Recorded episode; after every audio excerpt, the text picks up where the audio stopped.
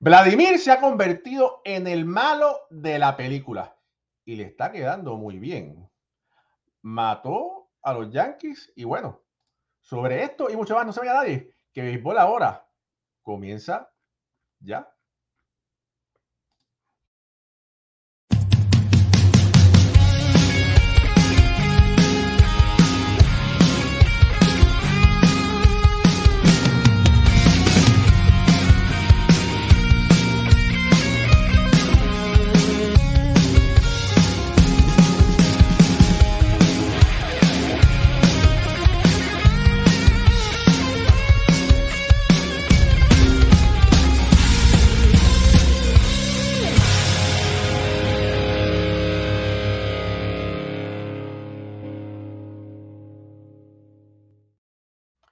Muy buenas noches familia del béisbol. Bienvenidos a otro programa más de béisbol entre amigos por aquí, por béisbol ahora. Mi nombre es Raúl y Ramos, directamente desde New Jersey. Me acompaña en este momento Pucho Barrios y Alfredo Ortiz, directamente desde Puerto Rico. Y se está conectando porque no es, no es que usted llegue, es como usted llega de la forma que llega en el momento adecuado. Y en este momento está llegando Moisés Fabián. Hay que tirarle la alfombra roja. Porque, bueno, Moisés es parte de este programa, este parte de show, y todo el mundo espera que la bola maravilloso hoy haga otra presentación. Vladimir Guerrero Jr. se está convirtiendo en el malo de la película de Nueva York. Él dijo de que se habla, ¿verdad? De los peloteros buenos, ¿verdad? Se habla de los, eh, de los antagonistas. Y eso mismo decía Reggie Jackson. Si tú vas a abuchar a alguien, abucha al bueno, al que te está haciendo daño. Y Vladimirito, como le decimos de cariño aquí en este programa, le ha bateado muy bien a los Yankees. Le ganó dos de los tres juegos y sigue con los comentarios en contra de la nación yanquista. Aquí Vladimir sacándola. Y bueno, Moisés Fabián, Vladimirito es de tu tierra. ¿Por qué ese odio contra los Yankees? Es porque está tratando de crear un, crear un personaje. Porque hay muchos peloteros que ser el malo les da, es como gasolina para sus carreras.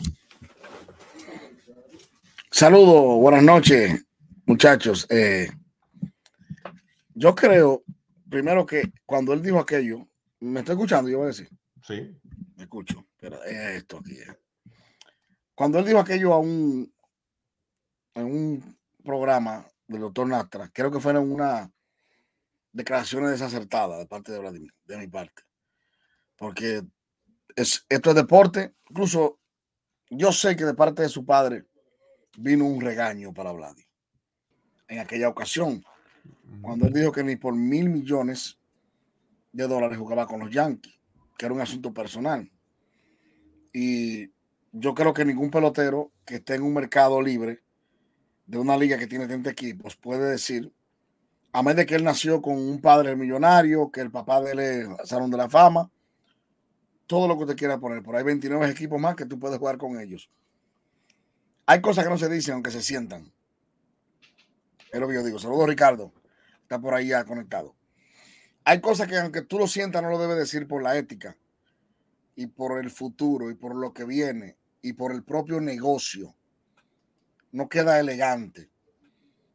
Lo que él dijo aquella vez, ahora que él maltrate a los Yankees con el bate y que él lo que dijo, esto no es personal ni contra los Yankees ni contra los Yanquistas. Esto es un juego y yo vengo aquí a disfrutarme. Y ayer lo decía luego del juego él que para él los abucheos es un jumping, es una motivación. Y que por más que lo abucheen, nadie le quite el honrón ni lo gozado. Lo dijo ayer. Y eso es lo que él tiene que hacer. Ahora él debe, él debe usar eso. Oiga lo que le dije, mi, mi fanático. Lo que él dijo allá en la entrevista, eso para mí fue desacertado. Ya eso pasó. Ya él ahora lo que él tiene. Lo que pasa es que la prensa ahora busca solamente esa respuesta nosotros los que vamos allá en Stadium, las compañeras y los compañeros que estaban allá, solamente querían preguntar eso, para buscar la noticia, el clip, buscar la, el faranduleo. El faranduleo deportivo. O sea, que va a llegar un momento que él le va a decir a uno, mira, yo no, yo vengo a Yanquiterio, pero yo sí, si me van a hablar de esto, ya yo lo dije, no voy a hablar. Bueno, y eso va a llegar. y haciendo un paréntesis, ya lo está haciendo, porque solamente habló con la prensa un solo día, o solamente habló el domingo. No, él habló, el, viernes él habló con Raquel, yo vi la entrevista. Ahí fue que ratificó otra vez. Con la colega Raquel Infante. le mando un saludo a Raquel, y que esté bien de salud. Con Raquel habló y volvió a ratificar otra vez, pero él lo dijo, ahora no dijo eso de otra manera. Él dijo que lo que dijo no lo dijo de una forma ni personal, sino que lo dijo porque sentía. Raquel, como buena periodista entrevistadora, insistió y él volvió a decirlo. Y toda la prensa norteamericana se hizo eco porque fue una noticia, fue en contra de los Yankees. Y resulta que el tipo que juega en contra de los Yankees le dio paro el viernes, le dio paro el domingo. Y ahora, como yo dije esta mañana en la Mega, David Ortiz le ha pasado la patria potestad de sus hijos al señor Vladimir Guerrero que ha venido a Nueva York a ganar la primera serie de los Yankees, que pierden los Yankees este año. Y Vladimir se está gozando el mundo. Ahora nosotros que tenemos, yo digo yo, yo mismo si lo voy a entrevistar, no es que yo soy más santo que el Papa. Para mí el tema murió ya. Murió, porque yo no quisiera buscarlo incomodar a Vladimir con un tema que quizá ya él lo tiene fuera de sí y, de su mente y que puede llegar al terreno de juego y provocar lo que provocó el día con Rizo. A Vladimir le dan el pelotazo. Es verdad que el pitcher se sintió incómodo y se disculpó.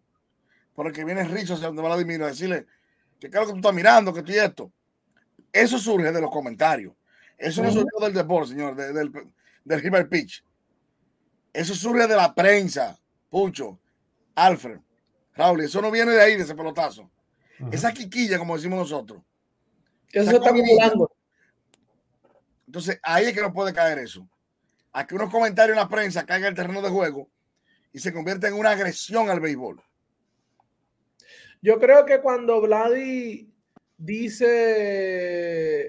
dijo lo de los Yankees, que le gustaba matar a los Yankees, que esas fueron sus expresiones en el, en el podcast, eh, en el off-season. Eh, pues los números no estaban, no, no era, ¿verdad? Unos números que, que, impresionaban. Al llegar este año, ha tenido, tiene, como tú dices, su papá, yo creo que le jaló las orejas y le dijo, si tú vas, lo que lo, más, tú sabes cómo hablan entre peloteros, tú vas a decir lo que tú quieras decir, pero tú tienes que respaldarlo con el bate. Con el bate, exactamente. Y eso es lo que hizo Vladi. Eh, está hecho Vladi este año. Ahora mismo le está batiendo 4.29 con dos honrones y 15 al BI. So, yo creo que este, a los Yankees, yo creo que Vladi es como tú dices, muy joven, es un muchacho. Y lo dijo en el calor. Es, como, ¿quién no, quiere, ¿quién no quiere darle palo a los Yankees? Ese es el equipo. Ese es el equipo, Raúl. Sí, mira, y, además de eso, además, además de eso, ya el padre habló con él ya el padre dijo, tú no sabes si el equipo que te va a dar los 300 millones son los Yankees, ¿verdad? Así que yo, para que él haya dicho eso públicamente, sabrá Dios las, conversaciones eh, que hayan tenido, ¿verdad? Eh, y lo del Raúl, que quería hablarles un poco, e, era un tema que ha pasado últimamente, los, lanzadores, muchos de los jugadores se están molestando, obviamente es un, o sea, te puede sacar de temporada, una lesión, bolazo, pero un bolazo con dos strikes, como han pasado ya en varias veces, ¿Qué, lanzador te quiere dar un bolazo con dos strikes? Roger Cleveland nada más. y, te lo tira y, te lo tira al primer lanzamiento. Y tenía que ser a Piazza, más nadie. Pero no, y, es como dice, como tú dijiste, Moisés, eso es la, prensa. Anthony Rizzo ya eso me imagino que lo tenía ya ahí. Eh, él dándole palo, el bolazo, Vladi se pone con esa actitud de un bolazo que no es de maldad. Rizzo sale como veterano y, cara de los Yankees, camina, dale para la base, ya eso, sea, no fue un bolazo de maldad, ya deja tu show. Y ya el show que está haciendo con el bate, más también va a hacer un show por un bolazo no es ni de maldad, es como que no, dale para primera. Y ese fue, ¿verdad? El encontronazo, pero no creo que sea nada personal. Alfredo. A mí particularmente sí, a mí me gusta este tipo de, de confrontamiento le da más sabor al deporte, a la serie, y ya estamos esperando la próxima serie. Mira, mira, lo importante que es esto, que ya uno va marcando en el calendario cuándo se van a ver estos equipos de nuevo, para, para seguir viendo, porque realmente, a nuestro entender, y aunque Tampa Bay ha tenido un comienzo increíble, obviamente ese, ese ha sido el equipo dominante, no solamente de esta división, sino la Grandes Ligas completa sabíamos que Yankees y Blue Jays iban a estar luchando por por el dominio de esta división. Lo han demostrado, los dos equipos han tenido tremendo comienzo de temporada.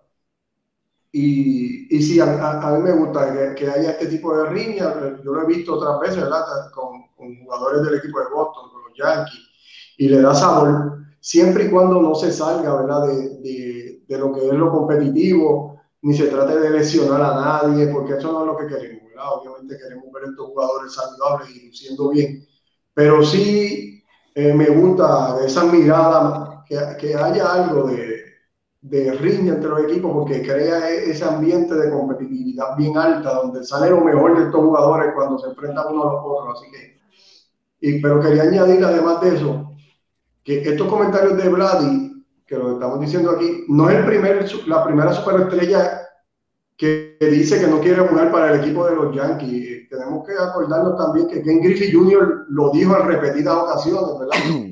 Que nunca se pondría el uniforme de, del equipo de los Yankees y, y ahí han sido además otros jugadores, así que no, Vladdy no es el primero que por alguna razón, y tendrá sus razones personales, no quiere jugar en ese equipo eh, de, de, Nueva York. Y, y, obviamente el destino dirá lo que va a pasar con, con con este jugador, pero, pero me, eh, estoy pendiente porque realmente se va a poner bien interesante esta temporada y lo que pueda pasar entre estos dos equipos lo, lo vamos a estar siguiendo bien de cerca. Y yo creo que es cultural, Moisés. Tú sabes que eso allá en la República, ustedes, Boston y Yankees, los yanquistas y los bostonianos, eso es algo que eh, eh, se lo toman bien a pecho, como muchos de los, como las expresiones de Ken Griffin también vienen de, maybe de, crianza. A ver, muchos de los eh, eh, en, en, los Estados Unidos ah, se crían así. Yo soy de este equipo, esta es mi ciudad. no sé si tuviste la oportunidad de ver la razón por la cual Griffith hizo esa, esos comentarios, pero te voy a resumir rapidito para personas también que no, quizás no saben.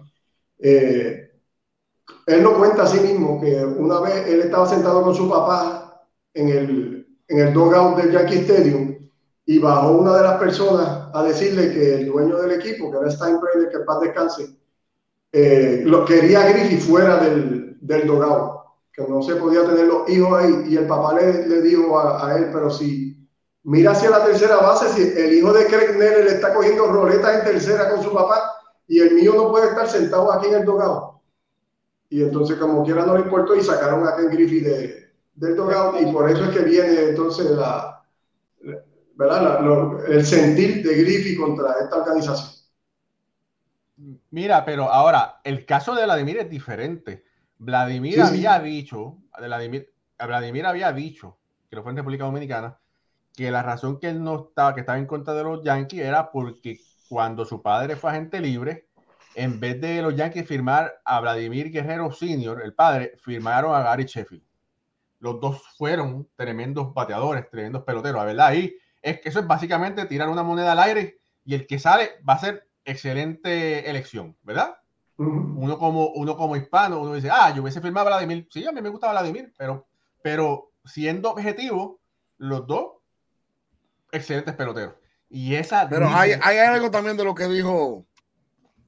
Porque yo escuché unos cuentos. Hay algo también de lo que dijo Alfred con Vladi cuando era pequeño también.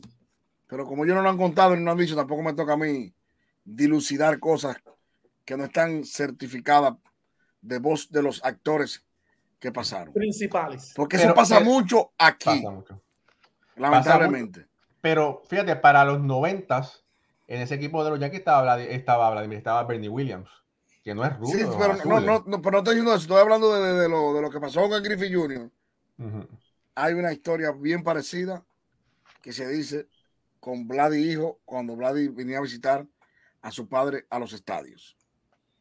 Señores, y eso pasa, pasaba cada rato antes, que un seguridad de esto que tengan los estadios decía, no, el hijo Frano no, Protario, no, no, porque no tengo, pasaba, porque ya ahora con el poder latino que gracias a Dios tenemos y que hay jugadores en los equipos latinos, en Boston eso no pasa en 20 años, porque desde que llegó Pedro, Manny y David en Boston es un festival latino. Más fácil sacan uno de New England que uno de, que un dominicano, ejemplo. Yo estoy seguro que, que los Mex no pasa eso con, con Lindor y Stanley Marte, que son dos líderes, y Sugar Díaz, que son latinos. Pero de que a lo que nos están viendo ahora, le voy a decir, de que han sacado muchos hijos de, de latinos de Clubhouse, de que se ha pagado muchas bocinas en Clubhouse, música latina, ha pasado y todavía pasa en grandes ligas. Todavía hay lanzadores, jugadores norteamericanos que dicen el día que yo quiero, que voy a lanzar, yo no quiero bulla aquí, ni quiero música, ni quiero lo otro. Claro, siempre y cuando donde no hay un tipo que se llame Tati Junior, Lindor, Correa, Devers, donde están estos tipos que ganan 300 millones, traen al conjunto clásico o a la ponzoña, a la ponzoña, a, gran combo, a gran combo, te, te, reviven a Johnny Ventura y te lo meten en un estadio y te lo traen los tigres. o un dembow o un reggaetón. Pero para la gente no sabe la discriminación que ha existido por años en los clujados y que todavía es. Le voy a hacer esto corto para que ustedes lo sepan. Esto que pasó en Boston. Ustedes saben que el último, primer año de novato, los equipos, todavía algunos tienen tradición del último roster y el último viaje, vestido pelotero de algo. Es ridiculizar, vamos a decirlo en un momento. Que lo visten de, de, de, de, de table dance, o lo visten de, superhéroe, o de payaso, o, de lo que sea. David Ortiz prohibió eso en Boston. David Ortiz se regó en Boston y dijo, aquí ningún novato de primer y segundo año va a ser ridiculizado por nadie. Y eso dice que no, que yo tengo ocho años, me buscamos un agua allí porque tú subiste hoy de una forma fea. David protegió en Boston a los novatos cuando subían. Igual Manny, que la gente no sabe mucho, pero cuando Manny, Manny empezó a ser un protector de los latinos y de los muchachos jóvenes, de mucha gente que se cree con el derecho de que el, deporte de los gringos, vamos a decir, de los norteamericanos, se cree que es un crujado, es un gobierno de ellos contra, contra aquellos.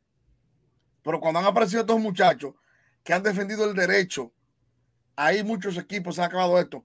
Están así que hay una corriente que no le gusta ridiculizar. Joe Maddon acabó con eso en Tampa. Y dijo, no, en vez de nosotros hacer un viaje vestido de payaso, vestido de aquello, Joe Maddon lo que hacía era un festival de moda. Le decía a todo el mundo, vamos para Nueva York. Todo el mundo tiene que venir con unos tenis Jordan. Los Jordan, no sé, yo no soy muy... Los Jordan 4, Jordan... Pucho, tú que eres más joven.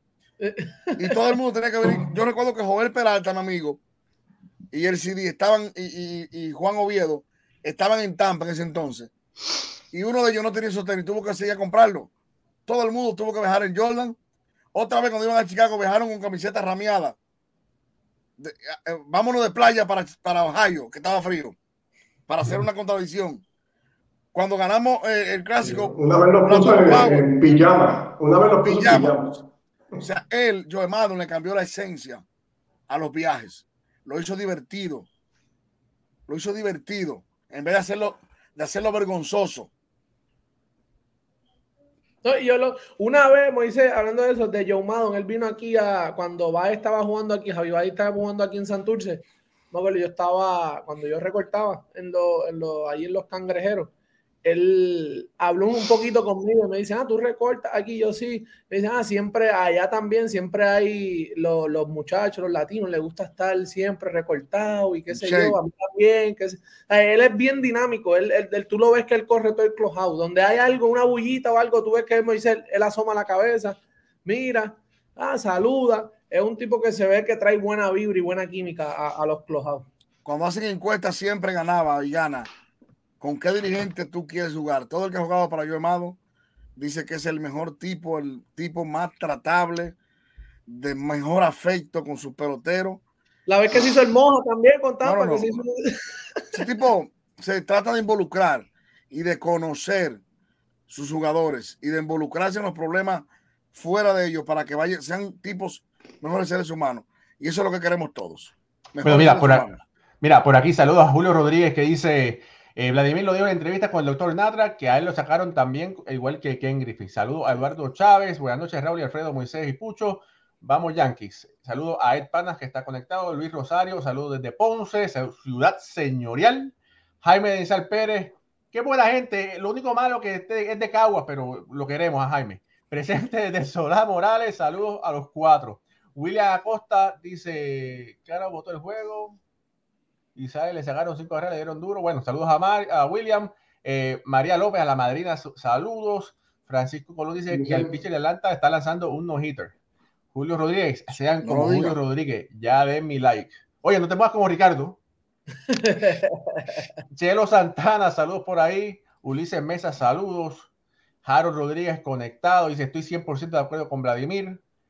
Ricky del Dogao dice, Eva, muchos saludos, un abrazote. Tengo que decir que comenzamos un proyecto nuevo, eh, Ricardo Arroyo y un servidor, se llama Boricua Béisbol, todos esos enamorados del béisbol Boricua, los invitamos a que se conecten, estará haciendo los días domingos. Ayer grabamos el primer episodio, pueden verificarlo cuando ustedes quieran.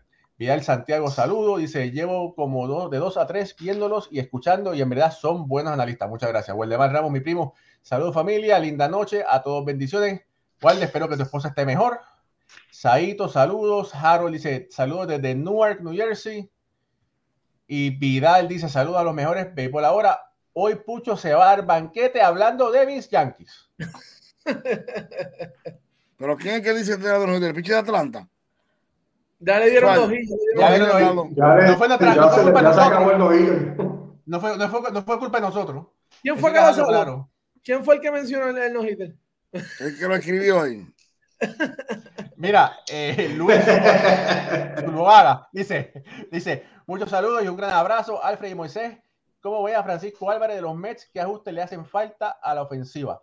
Saludos a Jos- de José González también desde Guayanilla, Inmobiliaria, Inmobiliaria Costa Verde. Dice, saludos desde Bonao, la ciudad de Moisés Fabián. Así es. Felicidades. Roberto Marrero dice, saludos desde Minnesota. ¿Cómo está eso Robert, allá, ¿está, está frío? ¿Está frío por allá? Está frío y ganando Minnesota a los Yankees. Bueno, oye, hablando un poquito sobre esta división este de la Liga Americana, Tampa está tre- 19 y 3. A ley de Bol- tres outs para la victoria 20, Tampa. A ley de tres Baltimore. outs. Mira, oye, tremenda, tremenda jugada de Wander Frasco, que cogió una jugada a mano pelada que puede ser la jugada del año, este 2023. Baltimore, que lo estoy diciendo ya desde hace dos años, tiene 15 y 7. Está por encima, está en segundo lugar, eh, con un diferencial de 19 carreras.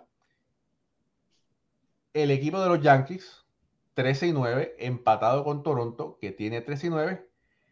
Y el equipo querido de Alfredo Ortiz, los Medias Rojas de Boston, 12 y 12, en este momento. Todo el mundo jugando para 500 o mejor hoy 5 a 4. En la división este de la Liga Americana. La Eh, única es- división que todos los equipos están jugando para 500. Ujú. Eh, yo creo que esta es la división más fuerte de la liga. Siempre lo, lo, ¿verdad? lo dijimos aquí desde un principio. Eh, Baltimore, yo creo que está. Ellos empezaron, jugaron para 500 y ahora yo creo que ya están cogiendo ritmo. Llevan ya, yo creo que semana y media ya en el segundo lugar ahí cómodo. So, los Yankees yo creo que van a ser el equipo de, que van a tener que, que pelearse por, por ese segundo y, tratar de alcanzar a, a Tampa. Pero si Tampa sigue en salud, ¿verdad? Que eso es lo que todo el mundo qui- quiere, que todos los equipos se mantengan en salud, ninguna, ninguna lesión grave de, de ninguno de los peloteros, y menos de los peloteros clave. Eh, yo creo que Tampa está bien posicionado para, para ganar la división. Mira, y la que manda en la casa de la familia Ortiz Virela, por aquí saludos a nuestra cuñada Yeleni, que está conectada verificando eh, al gran Alfredo Ortiz. Bueno, mira, te voy a decir una cosa, ese equipo de los Yankees, que verdad tiene 3 y 9, está esperando a ver si Carlos Rodón finalmente se va a, ¿cómo es? a ser parte de este equipo. Está lesionado. Y esa puede ser la diferencia entre los Yankees clasificar y no clasificar, y no solamente clasificar y no clasificar, que pueda vencer al equipo de Houston, ¿verdad? Porque Carlos Rodón lo ha podido hacer anteriormente. Pensando hacia el futuro, un Frankie Montas también, que fue la razón de que los Yankees eh, lo consiguieran, porque ha podido vencer a Houston, pero eso todavía está mucho más alejado, todavía no sabe qué va a pasar con él. Está el problema de Aaron Hicks, que el hombre no batea ni con una guitarra, los Yankees se comerán ese contrato. Moisés, ¿tú te comerías ese contrato? Bueno, yo lo regalaría a, él y a Donaldson, a los dos. Por un poco apoyo. Por lo que sea.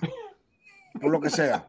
Pero te digo, Raúl, que los Yankees tienen un problema más grande que Houston. Tú estás pensando en Houston si ellos van a una, serie de, a, serie de campeonato por la liga. Los Yankees tienen que ganar en un equipo como Seattle que se ve cada día mejor. Los Yankees tienen que ganar a su propio equipo de Tampa que pueden cruzarse también.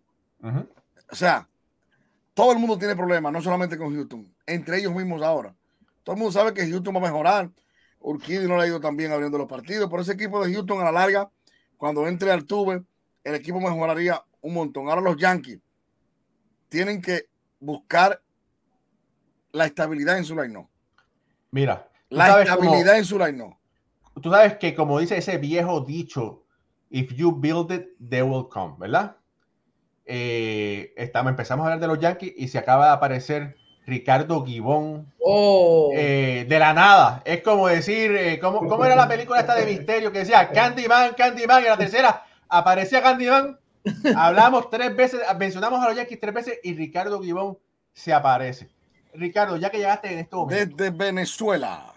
Desde, desde Caracas, Venezuela. El galán de la crónica deportiva de Venezuela. La familia, no saben cómo los extraño. los extraño, los quiero, los adoro y disculpen la demora. Eh, ¿Sabes, eh, Ricardo, que aunque no estamos hablando de ese tema, antes de tú hablar de ese tema, mi incomodidad del tema de Chelsea, que lo vi ahorita en un video que lo subiste, un análisis muy objetivo y muy bueno, te felicito yo he hablado con mucha gente de béisbol y he hablado con hasta con fiscales. Y yo, yo he hecho el ejemplo. Si esto es ilegal y me lo encuentran y me lo dejan y me suspenden, ¿qué están haciendo? O sea, el gran, nosotros decimos en República Dominicana, fulano puso un huevo, ¿verdad que sí? El gran huevo que ha puesto la Major League Baseball es no confiscar los guantes a Chelsea. Porque si ahí había un delito en esos guantes. Estaba frito. O sea, yo creo que, yo creo que, que de eso, y invito a la gente que, vaya a, las redes de, de Ricardo, que puso un video bien, bien, bien tengo logrado. Aquí, tengo aquí el video, pero prefiero que Ricardo lo explique. Sí, es un video, es un video donde David Cohn está explicando, hizo el experimento con la, con la resina, la bolsa de la resina, y, y pero, ajá. Sí, al final de todo, lo que Ricardo lo explica eso, quizá el que no ha jugado béisbol no le va a llegar a lo que Ricardo está diciendo bien, porque hay, hay que estar en un terreno para saber lo que hace la resina con el sudor y otras cosas más que uno puede ligar con el sudor, que no vamos a dar idea aquí para eso. Pero esa es la payasada del año de Grandes Ligas, creo yo.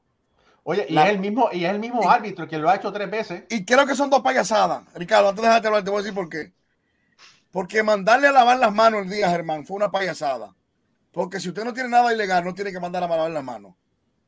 Esa fue la primera payasada que ha cometido este año el arbitraje. Si no es ilegal, quédate con eso. Y si es ilegal, bótame del juego.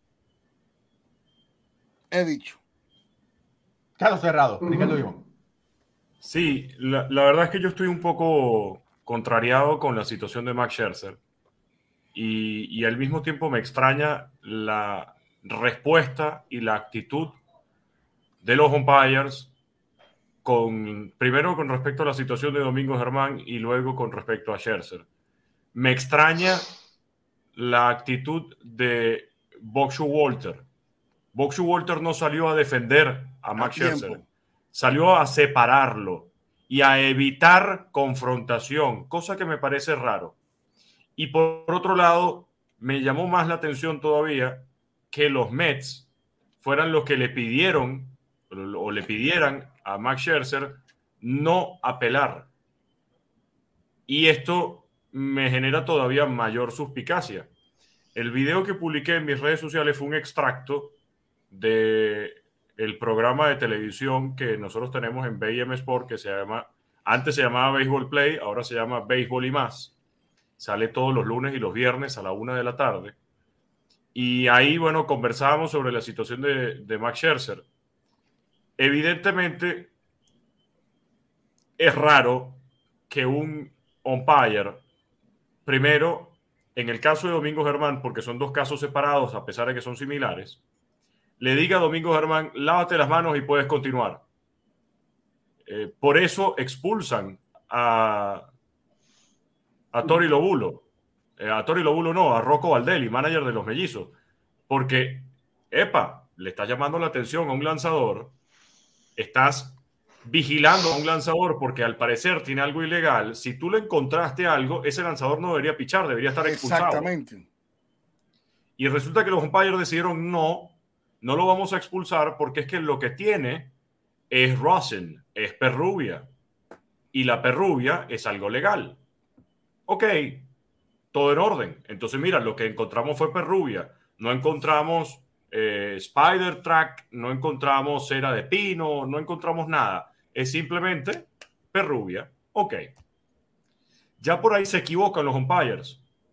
Porque si tú efectivamente estás en contra algo, algo ilegal, deberías expulsar a Domingo Germán y no lo hicieron.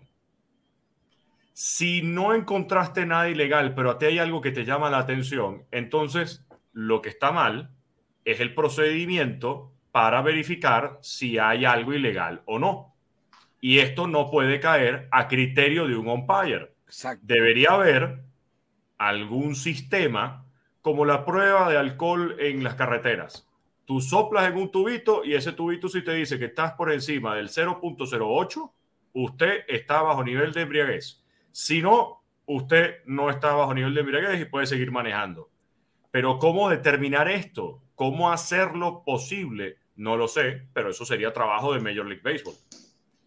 Todo esto lo demostró Trevor Bauer hace dos años. Cuando él hizo un video de YouTube y dijo, miren, aquí tengo sudor, aquí tengo perrubia y miren cómo la pelota se queda pegada en la mano. Eso no lo tenía que hacer David Cohn. Eso ya lo había hecho Trevor Bauer. Sí, sí, lo que sí. pasa es que lo está haciendo nada más y nada menos que el mejor analista y comentarista de béisbol que existe actualmente, David Cohn. Y además lo hace en un prime time de un Sunday night por ESPN.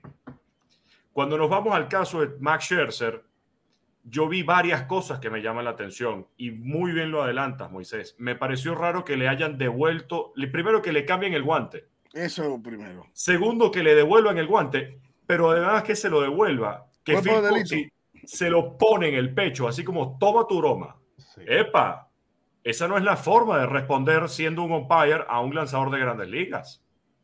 Después, la actitud de los umpires ante las protestas de Max Scherzer, cuando Max Scherzer decían, believe me, it's only rosin, y después decía otras cosas, por supuesto, otros improperios, eh, la palabra que empieza con F, que ustedes saben cuál es, Feo, feo, feo.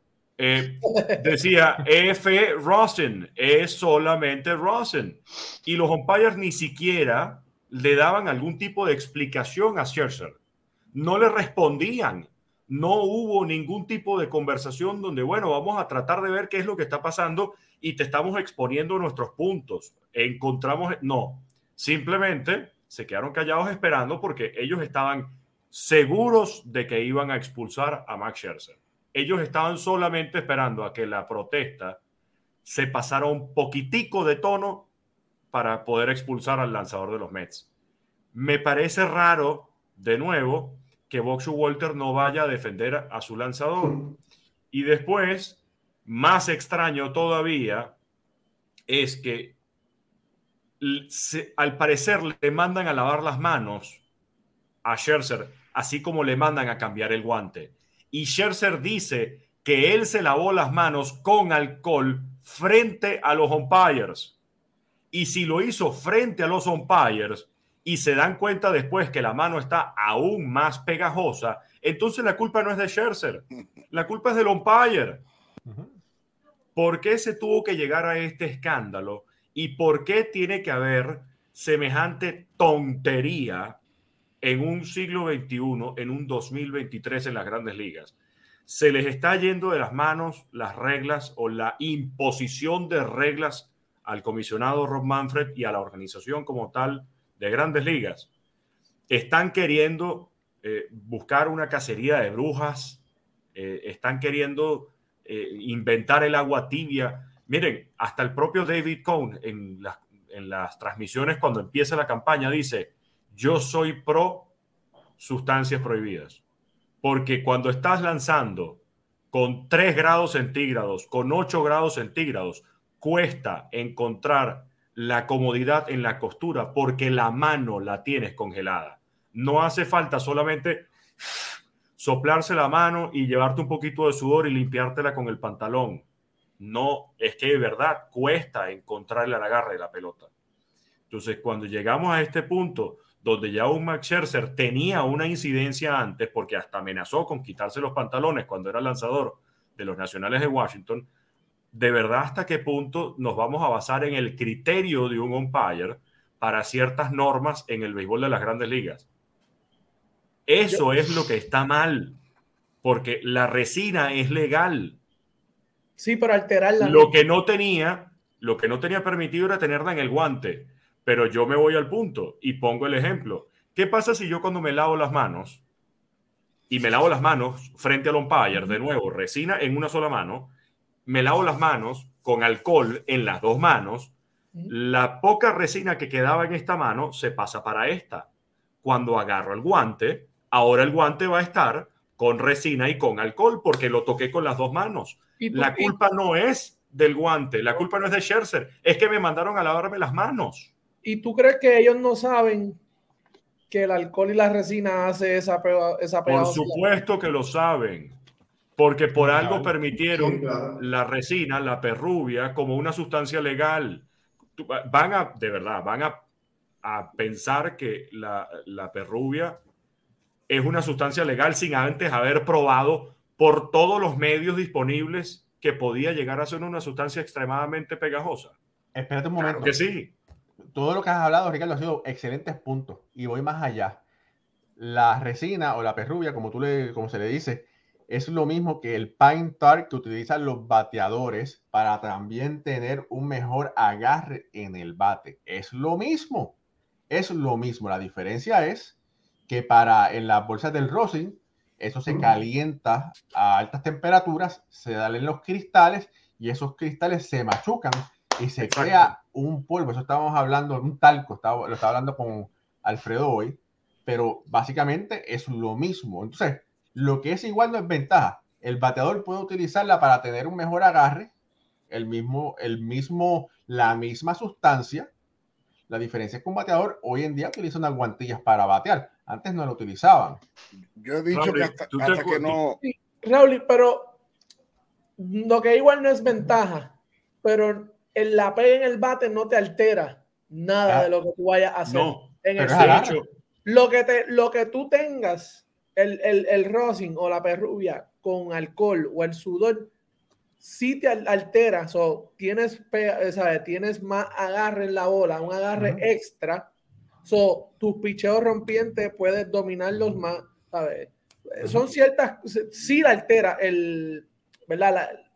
el juego con, con, con, esta sustancia que. De hecho, yo, yo, les, yo quiero recordarles, no sé si se acuerdan cuando estábamos hablando justamente del caso de Trevor Bauer hace un, año, año y medio, cuando justamente se sembró todo el problema con Spider Track, la sustancia prohibida, yo les dije que yo hice la prueba. En uno de mis juegos de béisbol, yo agarré la cera de pino que uso para el bate y yo me la impregné en la mano. Agarré la, la cera, que es un tubito y que se corta un poquito y se forma la, la línea del bate para que pueda pasar mejor por el mango. Y me la pasé por los dedos. Y además la calenté para que pudiera pegar mejor yo a la mano. Señores, lanzar una pelota así, el primer lanzamiento me costó. Pero resulta que al tercer, cuarto lanzamiento, ya yo hacía así y no se quedaba nada pegado, nada, porque resulta que por el polvo de la pelota y por la misma tierra, pierdes la pega. ya, Sí, no se ya, no, ya no pasa nada. Se va perdiendo. Se va Entonces, perdiendo.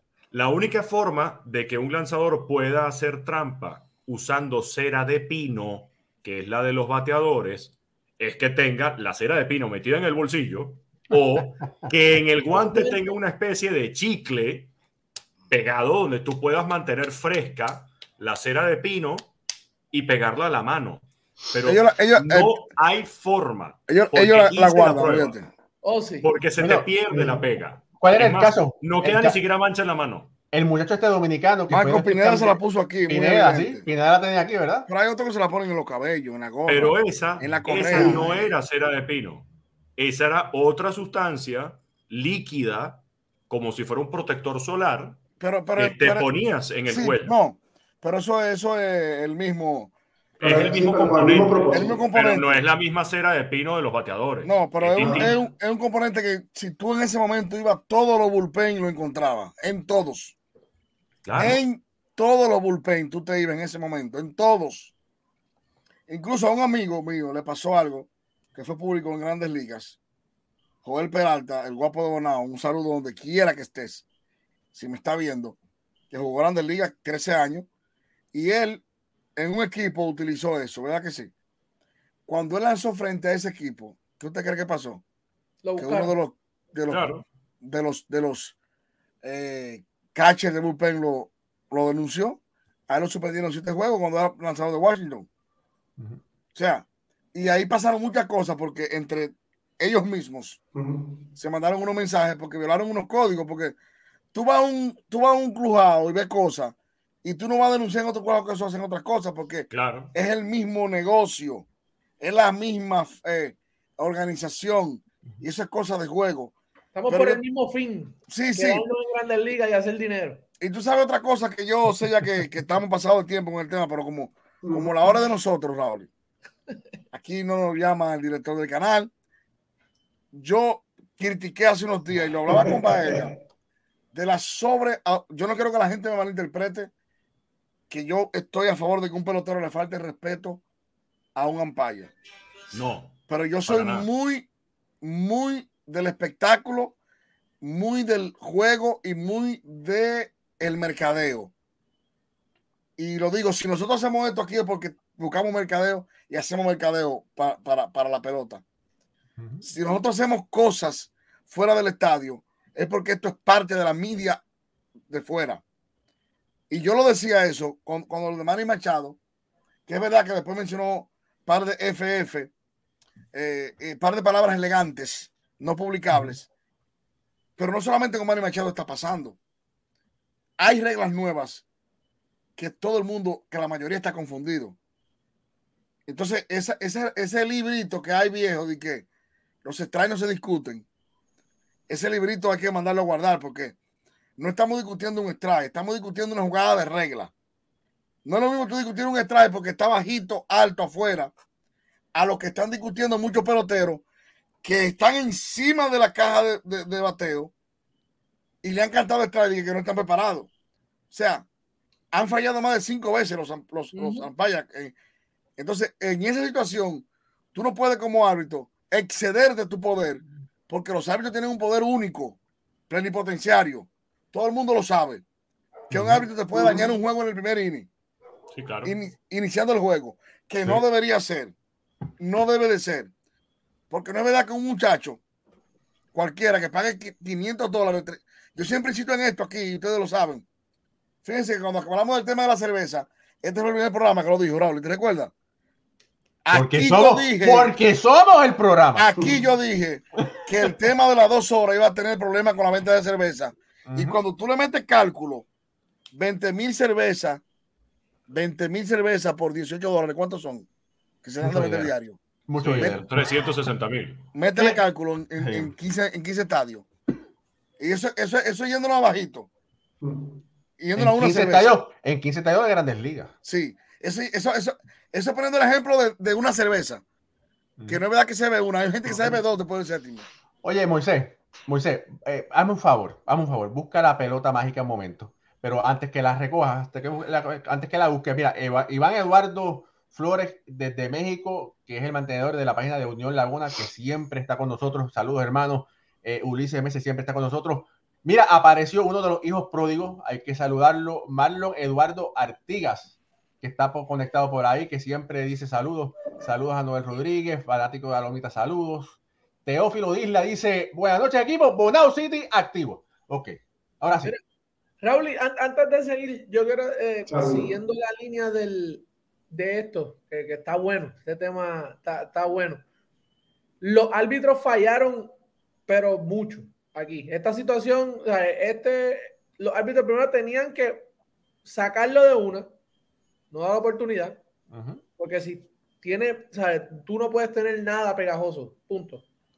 Ninguno que, nada que sea sustancia, fuera el juego. Confiscar el guante como le hicieron a Héctor Santiago. Que fue uno de los primeros que el guante se confisca, se les da a los, de la, a los, a los ¿verdad? oficiales del MLB para investigación te metes al clubhouse y hay que investigarle todos los guantes. ¿Sabes? Esto es un proceso que fallaron. La misma liga falló. ¿Sabes?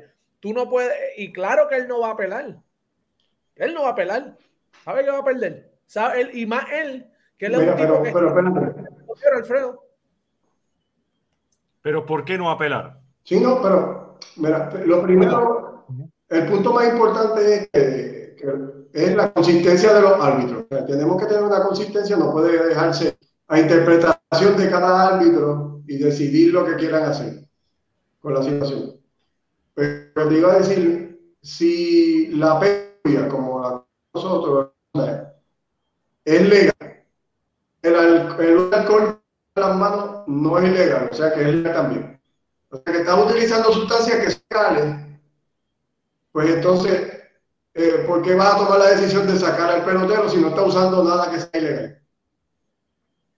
Claro. ahí es donde viene entonces la pregunta que tenemos que hacer todos, porque entonces está causando una, una reacción que, que en este caso es que es pegajosa la mano, pero está usando sustancias que son legales ahora mismo, entonces no veo razón por la cual eh, tengamos que entonces tomar la decisión en contra de ese pelotero cuando no está violando la ley y utilizando nada que sea ilegal. Mire, y, y además, algo que, que, muchas veces se dice en redes sociales y de que los umpires exceden ese poder que tienen. ¿No recuerdan hace un par de semanas lanzando Néstor Cortés que le pidieron que por favor tenía que tapar la marca del guante que tenía en la muñeca. Y resulta que dos días después, otro pitcher estaba lanzando con el mismo guante, con el mismo color y no pasó nada. Yo no sé si, si simplemente hay veces que no me gustaría pensar así y espero que esto no esté sucediendo así. Yo quiero dejarle el beneficio de la duda y que simplemente sea una cuestión de equivocación y que como somos todos humanos, a lo mejor ese día el umpire se despertó del lado equivocado de la cama. Hay veces donde el umpire quiere ser más protagonista de lo que es, porque si efectivamente hay un criterio, o si, corrijo, si más bien hay una regla que tiene que cumplirse al pie de la letra, entonces no es posible que a Néstor Cortés le mandes a pintar de negro la marca del guante porque puede entorpecer al bateador, pero resulta que ese mismo día en otro estadio está otro pitcher utilizando el mismo guante. Sí, sí, una pendejada. Con la marca que se ve y además de un color a lo mejor más llamativo, porque el guante de Cortés es negro y el del otro pitcher a lo mejor era azul, eh, azul cielo, azul rey. Eh, de verdad llegamos hasta ese punto donde hasta la marca del guante hay que quitársela a, un, a un lanzador. Porque entonces, para el umpire que mandó a Domingo Germán a lavarse las manos, no vio que estaba usando nada ilegal, pero resulta que los tres lanzadores que han sido expulsados por usar sustancias prohibidas o por violar el reglamento de las sustancias prohibidas han sido por el mismo umpire.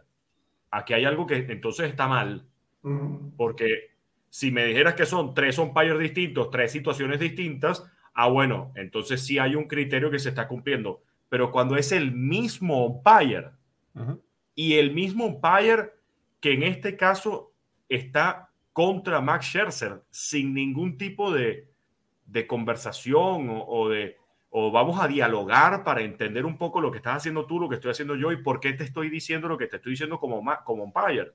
Me lavo las manos delante de ti y con todo y eso me expulsas. Scherzer además dice, juro por la vida de mis hijos a que yo no estaba usando ningún tipo de sustancia le- ilegal, a que yo lo que estaba usando era solamente perrubia.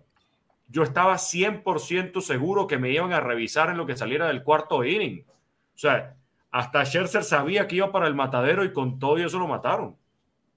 Entonces, yo no, yo no sé si Major League Baseball va a tomar cartas en el asunto, pero a mí lo único que yo puedo entender de la situación, eh, viéndolo desde el punto de vista de los Mets, es yo siendo Mets de Nueva York, no quiero destapar una caja de Pandora Ya lo hicieron. metiéndome de frente contra la organización de grandes ligas, apelando al proceso porque el proceso de grandes ligas está equivocado.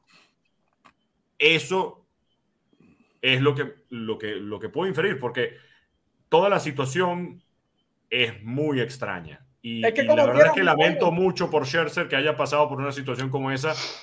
Además, siguiendo los protocolos. Le piden que se cambie el guante, cambie el guante. Le piden que se lave las manos, se lava las manos. Y lo hace frente al umpire y aún así lo expulsan. No, no, lo- no lo veo justo. Él hizo todo bien. lo legal. Él hizo todo lo legal. Ahora, Pero- eh, Como quiera, se le encontró algo y el árbitro, si es el mismo, hay que ver. Me imagino que Melví se sentará con ese árbitro también y, y- y le dirán, le pedirán su. Alguien Se sientan, algo ahí. se sientan con Ángel Hernández. Mira, mira, O sea, eh, los verdad. árbitros, los Ah, árbitros Hago verdad. la pregunta honestamente. ¿Se porque- sienta a grandes ligas con un umpire cuando hace mal su trabajo? No lo sé. Nunca, nunca. Bueno, hay, se dice que que reporte. No, hay reporte. supervisores. En cada juego de Major League Baseball hay un supervisor de árbitro Sí, está evaluando el trabajo. Ahora, lo que queremos saber es cómo lo evalúan, porque si hay gente que todavía sigue arbitrando en grandes ligas es porque la evaluación es muy mala. Y ese O- que mencionó, o no es muy completa. A lo mejor la evaluación es solamente zona de strike y jugadas en las bases. Sí. Mira, bueno, mira, este, esto nosotros no lo vamos a resolver. Ahora, hay que recordar, por ahí lo escribió Noel de Gracia, que Scherzer era un líder sindical. No sabemos si Sí. tiene que ver algo con esto, pero en realidad esto no va a perjudicar en nada el legado que tiene Max Scherzer, que en algún momento va a llegar al Pero- Salón de la Fama. pero, pero voy a decir algo finalmente. Lo primero es que ya no va a ser unánime, Exacto. si va a ser unánime. Porque tú sabes que uno de esos tipos retrógradas que vota en el Salón de la Fama no va a votar por la primera boleta porque fue suspendido una vez por eso. Ustedes lo saben No. que va a pasar. Espero que no sea así. Pero, óyeme, no, si, si estamos vivos, así Dios quiera. Yo espero estar vivo, ¿verdad? Mira, Mira, son, máximo siete añitos, ¿oíste? Pero De te lo a digo, vamos a estar vivos, ¿no? Ricardo, te lo digo, que hay votantes que por esa simpleza no votan para él. Oye, en siete años yo puedo votar. Y te voy a decir algo. Van a Sí, poner en entonces es. Raúl el que no va a votar.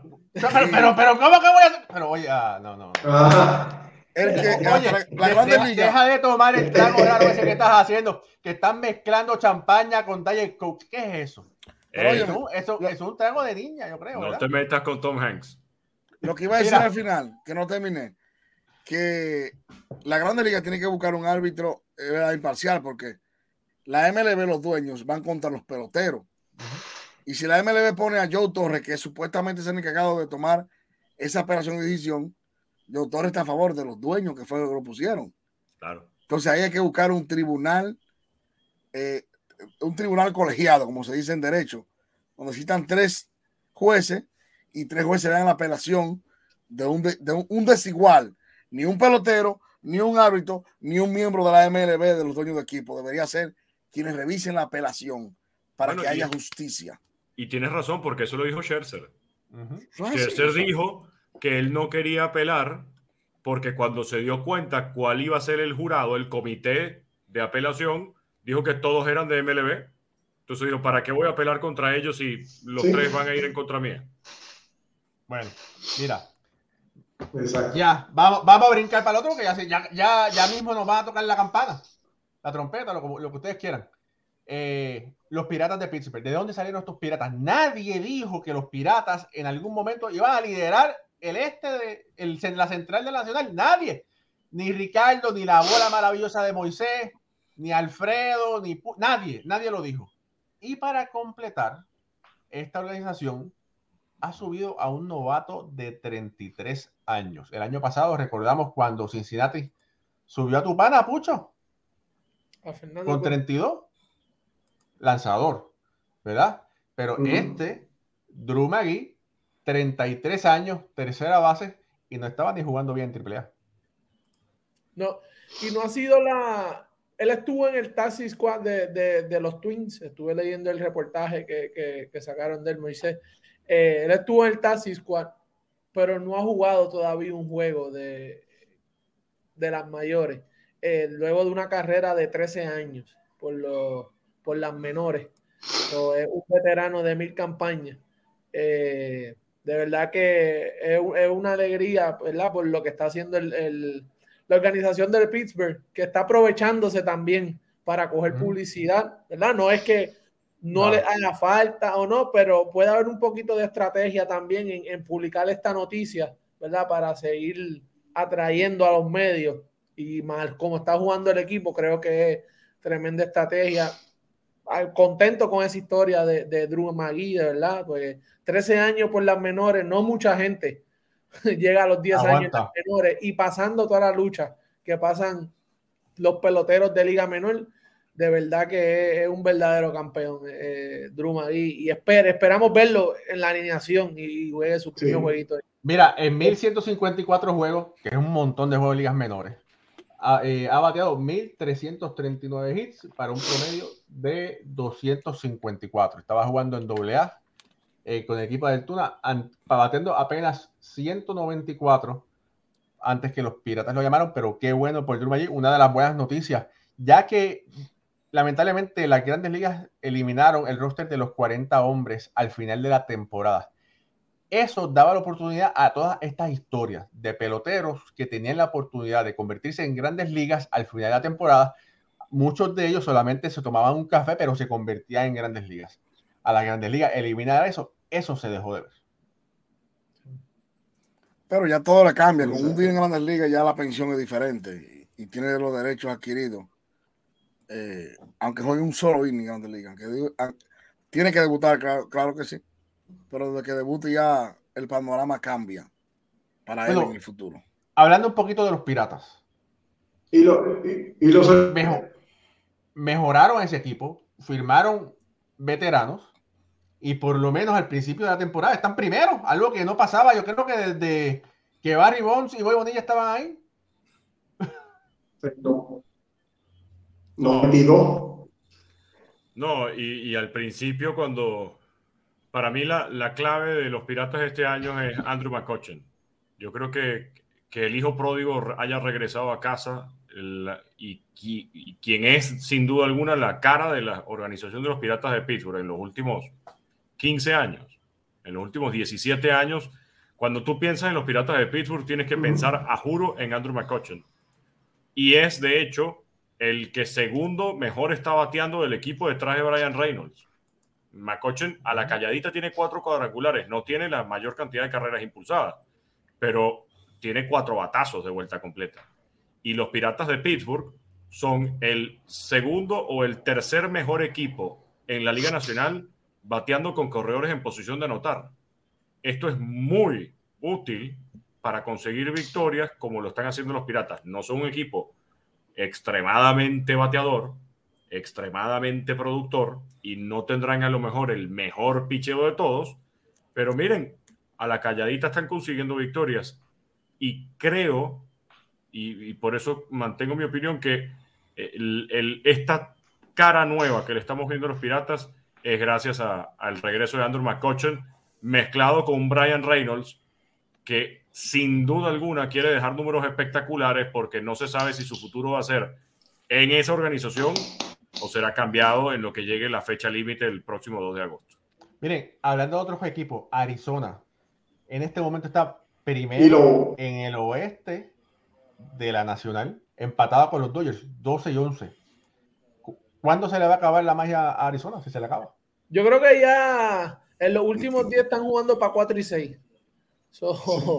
yo creo que ya podemos ver que, hay que ver cómo e, e, entran en esta semana, pero la semana pasada jugaron para 4 y 6 en los últimos 10, tienen un losing streak de 2. Eh, tienen que ahora es cuando se va a ver de verdad si el equipo es, real, si esto es real, porque los Dodgers calentaron, Max Monsi está echándose esos Dodgers en, la espalda, mm. está nasty. Eh, San Diego Está jugando para 5 y 5, tiene un winning streak de 2. Eh, Tati va a calentar.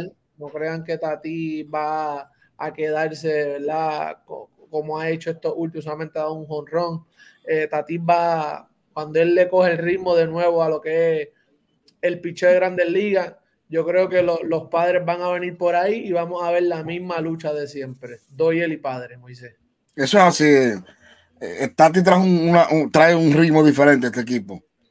Eh, él mismo lo dijo ya que necesitaba ese hit primero que dio el Cuando dio el hit, ya como que, wow, llegué a Grandes Ligas de nuevo, estoy aquí. Ha estado jugando un gran right field.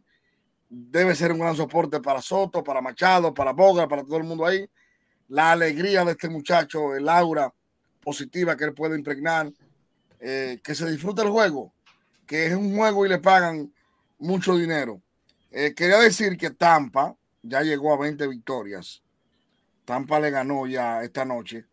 8 por 3 a los Astros de Houston. Y Tampa es el primer equipo en llegar a las 20 victorias con solamente 3 derrotas y la victoria número 14 en su casa. Los increíbles Reyes de Tampa siguen poniéndose a la difícil a todo el mundo. De alguna forma siempre ellos salen, ¿verdad? Es algo que no tiene explicación.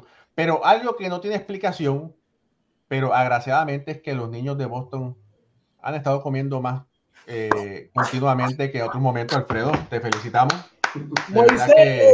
Alfredo llegó Yochida. Ey. Y, y oye, y Yochida, bueno, ah, ah, como que ha llegado y se ha ido, ya ha regresado. Dio dos honrones el mismo inning, uno de ellos fue Grand Slam. Y bien lejos. Pero, miren, sí, tuvo un buen yo no me alegraría mucho por eso. O sea, eso es una cuestión de casualidad y de fortuna también. De 3-3 batió hoy. Y ese fue de 3-3. El, el, promedio de Yoshida creo que sigue estando ligeramente por encima de los 200 puntos, ¿no? 265 está bateando. 265. por ese tipo va a batear. El que ve el swing de él, como él la saca, como él batea, sabe que el tipo tiene para batear. Y le voy a decir algo que no, que no lo he dicho. Prepárense este año para la invasión japonesa en los premios. Liga Americana, Liga Nacional, van a competir cuatro japoneses en la americana, Yoshida va a competir por el novato. En la nacional, el pinche de Lomé va a competir por el novato. ¿Eh? Y, en la americana, todo el mundo sabe que los Dotani hay que meterle en uno de los premios. Eso es seguro. Prepárense para Asia Manía para los premios. Bueno. Alfredo. lo de Otani es automático. A menos que suceda, a menos que suceda lo contrario. ¿Me escuchan? Es Otani. Sí, sí. Alfredo, tu conexión está bien mal, hermano.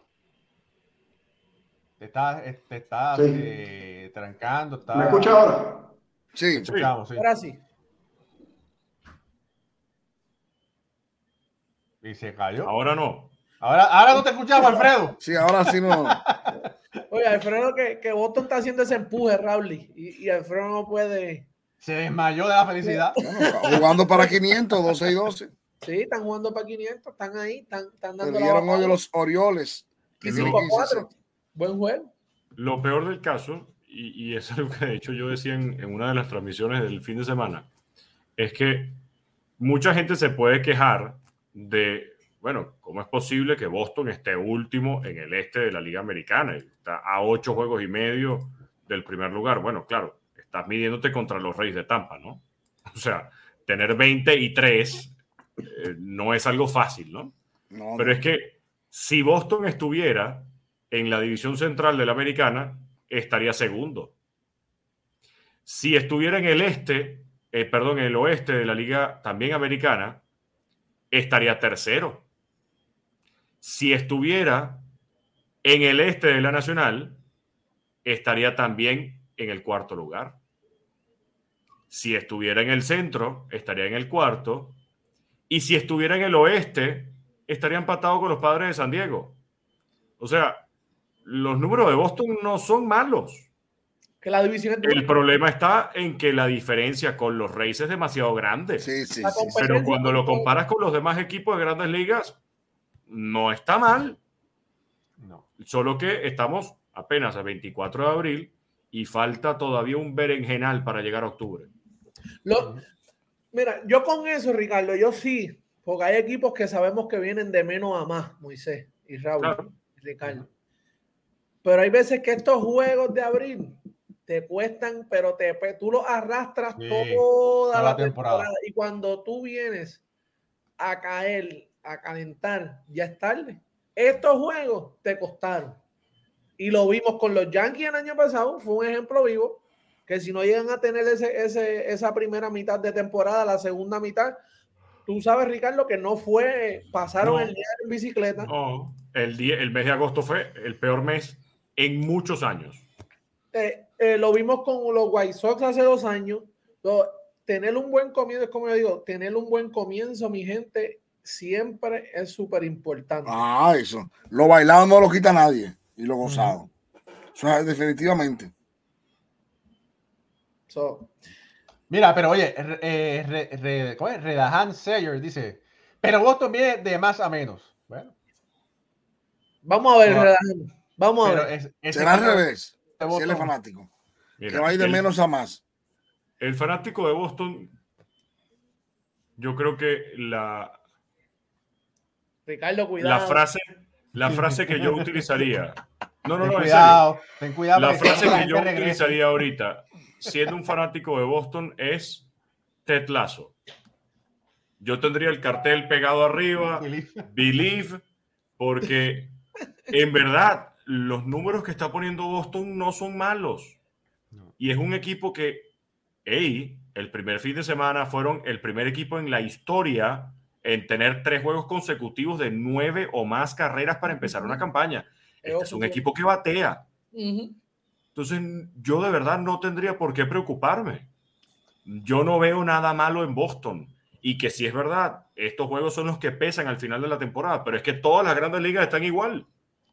Todos. Mira, yo creo que el problema es que, bueno, uno de los problemas, me han dicho que hay un, no quiero decir un disconnect, pero muchas de las recomendaciones que Alex Cora me dijeron, muchas de las recomendaciones de que Alex Cora dice, no las toman en cuenta eh, a la hora de, de contratar peloteros y cosas así, ¿verdad? Mm. No te rías, Moisés, no te rías. Pero si ese es el caso, si ese es el dicen. caso, eso es lo que dicen. Si ese es el caso, sabemos que Chase Bloom ha sido lento jalando el gatillo, porque cuando le ha hecho falta un pelotero para hacer la diferencia entre llegar a la Serie Mundial y no llegar, no lo hizo. Eh, y Boston es, es el mismo tipo de equipo, igual que los Mets, igual que, que los Yankees, que son equipos para ganar ahora, no para esperar después. Si a ti te hace falta un pelotero, consíguelo porque se va a hacer la diferencia. Y lamentablemente no, no lo ha hecho. A los Pero- bostonianos que gocen mucho los palos de Devers, que hoy la sacó, jorrón número 9. Ya Devers con 300 millones de razones en un banco en- a futuro va a jugar béisbol desahogado. No es- tiene la presión de clasificar porque sabe que no tienen el chance ni el equipo. Así que que viva Boston este año, que viva el libre albedrío de los batazos, que es lo que ellos van a disfrutar. Y que Yoshida pueda tener una temporada a la altura de las expectativas. Ya los demás los botoneros, preocúpense por el año que viene.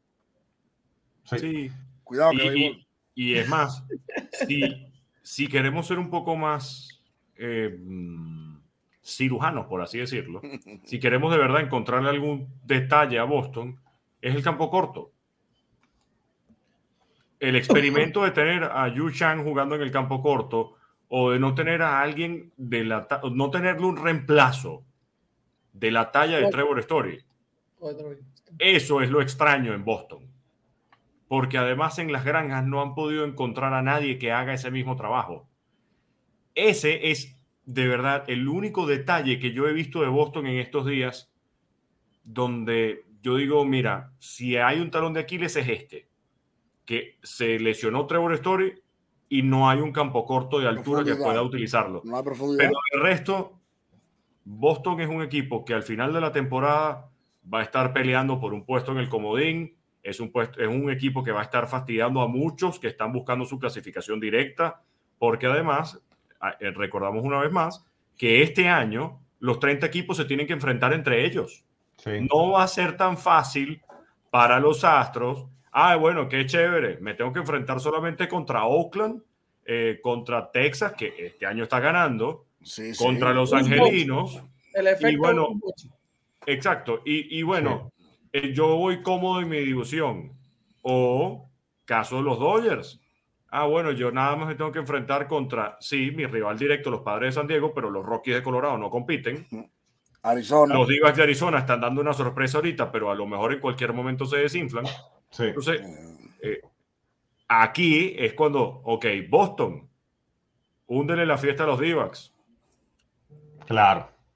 Pero bueno, mira, eh, eh, oye, por favor, no hagan bullying, pero bueno, Iván Hidalgo dice, Alfredo se fue del chat porque estaba hablando de su Boston Red No, es que tiene problema de conexión, hermano, tiene problema de conexión.